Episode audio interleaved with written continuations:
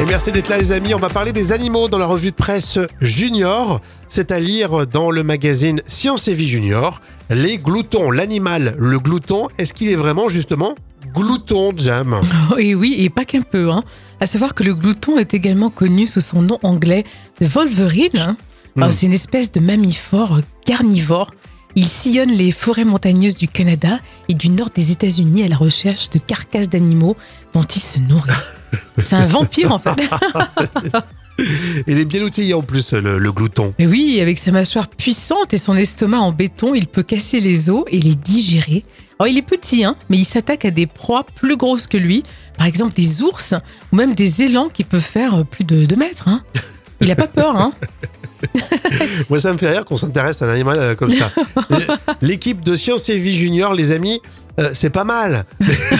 mais il y a peut-être plus mignon comme animal, le glouton. Ah, il est petit mais costaud. Hein. Euh, Wolverine, ça a fait des, des films, ça. ah oui, exactement. Mais là, on comprend mieux. Mais pourquoi? Parce que le glouton, il est quand même. euh, il est pervers. Hein Et puis il est pas beau à voir, hein. franchement, Ah. c'est- c'est pas joli. Si vous voulez avoir quelques photos et aller plus loin, euh, c'est à lire en ce moment dans Science et Vie Junior. Vous avez vu, ici, tous les jours, on en apprend grâce au magazine des enfants.